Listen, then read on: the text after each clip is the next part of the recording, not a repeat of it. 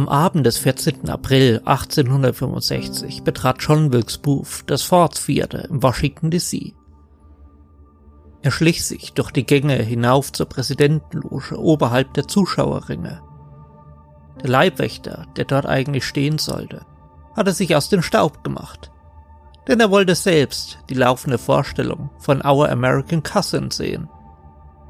Booth bog um die Ecke. Er ging auf den Präsidenten Abraham Lincoln zu und feuerte drei Schüsse auf seinen Kopf ab. Lincoln überlebte noch bis zum nächsten Tag, aber letztlich konnten ihm die Ärzte nicht retten.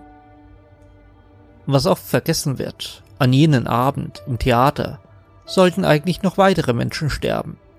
Unter ihnen auch William H. Seward, der damalige Außenminister der Vereinigten Staaten. Jedoch war Seward an jenem Abend krank und blieb zu Hause im Bett. Daher sollte ein Handlanger von Booth den Außenminister in seinem eigenen Haus umbringen. Er gab vor, Medizin für den Kranken zu liefern und griff ihn dann mit einem Dolch an. Jedoch kam den Kranken sein Sohn zur Hilfe und Seward mit einigen Schnittwunden davon. Wäre der Attentäter erfolgreich gewesen, wären die USA heute kleiner und wohl auch ärmer. Denn nur zwei Jahre später fädelt Seward ein Deal mit dem Zarenreich Russland ein. Die Vereinigten Staaten kaufen Alaska und das für einen Preis von nur 7,2 Millionen Dollar.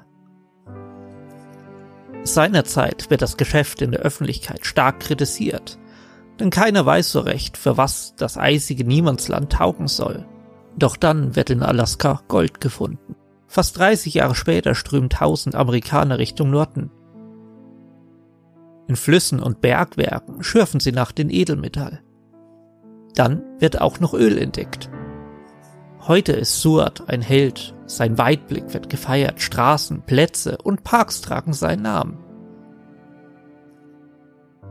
In den 1960ern sollte ihm sogar eine ganze Stadt in Alaska gewidmet werden. Aber nicht irgendeine, sondern eine futuristische Zukunftsvision, ein blühendes Utopia in den Weiten der eisigen Einöde. Sewards Success.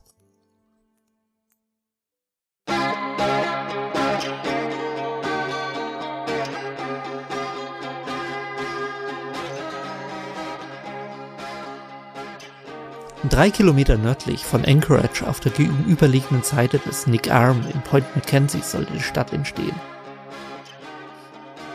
800 Millionen US-Dollar im heutigen Wert von 5 Milliarden US-Dollar waren für die Planung und den Bau angedacht. Und die sollten gut sichtbar sein. Das Bauunternehmen Tandy Industries und Adrian Wilson Associates, ein Architekturbüro aus Los Angeles, taten sich zusammen, um die Planstadt zu realisieren. Letzteres hatte da gerade für das erst eröffnete und ziemlich futuristische Anaheim Convention Center viel Anerkennung kassiert. Die Vorgaben für die Stadtplanung waren locker gehalten. Sie sollte für 40.000 Einwohner ausgelegt sein und einfach alles bieten, was man in der Einöde gebrauchen könnte. Aber allem voran sollte sie den Einwohnern im sonst so kühlen Alaska eine relativ behagliche Umgebung bieten. So überlegten die Planer, dass man die ganze Stadt, einen Teil der Küste und ein kleines Waldareal unter Glas einschließen könnte, einer riesigen geodätischen Kuppel. Wie groß die genau sein sollte, das ist heute nicht mehr bekannt. Jedoch hatte Tandy sich fast 13 Quadratkilometer an Land gesichert, auf dem die Stadt entstehen sollte. Durch den Treibhauseffekt wird das Klima im Inneren deutlich milder sein als in der kühlen Umgebung. Bei relativ kuscheligen 20 Grad sollte die Temperatur gehalten werden. Die Stadt selbst sollte aus futuristischen Gebäuden bestehen, die, ja, zumindest damaligen Science-Fiction-Filmen würdig gewesen wären. Deren Bau sollte in mehreren Phasen ablaufen. Zunächst sollten Wohnräume in mehreren Apartmentblocks für 5000 Menschen errichtet werden. Die mehrstöckigen Gebäude sollten an lange, kantige Torbögen erinnern, in deren Außenwänden sollten sich die Wohnungen befinden. Für das Zentrum war jeweils hingegen ein großes Atrium angedacht, in dem die Bewohner ihre Freizeit verbringen konnten. Auch Geschäfte, Cafés und Sportplätze sollten dort angelegt sein.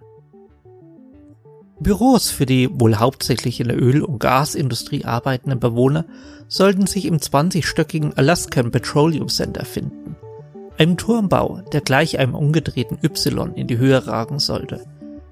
Der alleine sollte 56.000 Quadratmeter an Fläche bieten. Nach und nach sollte die Stadt dann weiter anwachsen. Schulen, Malls mit vielen Geschäften, Kinos, Freizeitzentren, Kirchen und Hotels sollten hinzukommen. Der Strom für die ganze Stadt sollte aus Erdgas gewonnen werden. Seinerzeit ziemlich revolutionär, Suat Success sollte vollkommen autofrei sein. Wer in die Stadt kommt, sollte den Wagen in Garagen am Ufer zurücklassen oder direkt in Anchorage. Denn von der Stadt am anderen Ufer sollte eine Seilbahn mit Gondeln durch die Glaskuppel führen. Dies sollte später durch eine Brücke mit Schnellbahn erweitert werden. Dies sollte vom Flughafen bei Anchorage direkt bis ins Zentrum der Planstadt fahren. Die Laufwege zwischen den Wohnungen, Freizeitanlagen und Arbeitsorten in der Stadt sollten von vornherein kurz gehalten sein.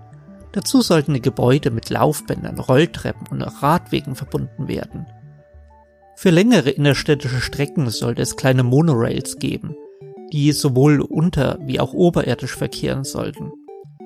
Also nicht ganz unähnlich dem Verkehrssystem der Casinos am Las Vegas Strip. Denn auch dort sind viele der großen Gebäude auf ähnliche Weise verbunden. Die Bauarbeiten für Suat Success sollten eigentlich am 1. Juni 1970 starten. Allerdings setzten die Planer seinerzeit auf den absehbaren Boom in der Ölförderung. Der sollte durch die angekündigte Trans-Alaska Pipeline zementiert werden.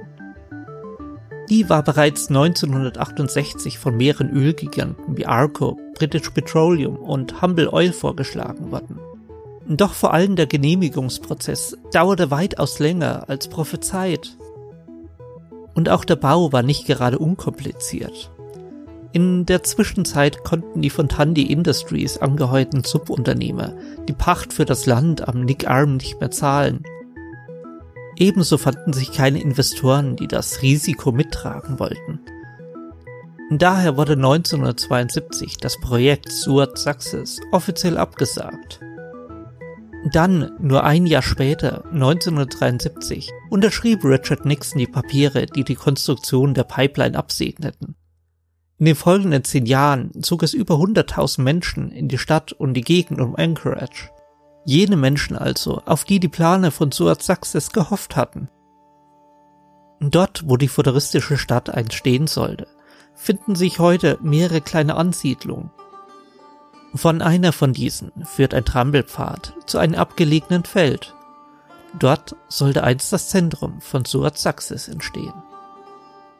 Geblieben ist von der futuristischen Vision also so gut wie nichts, außer eben einer Vision.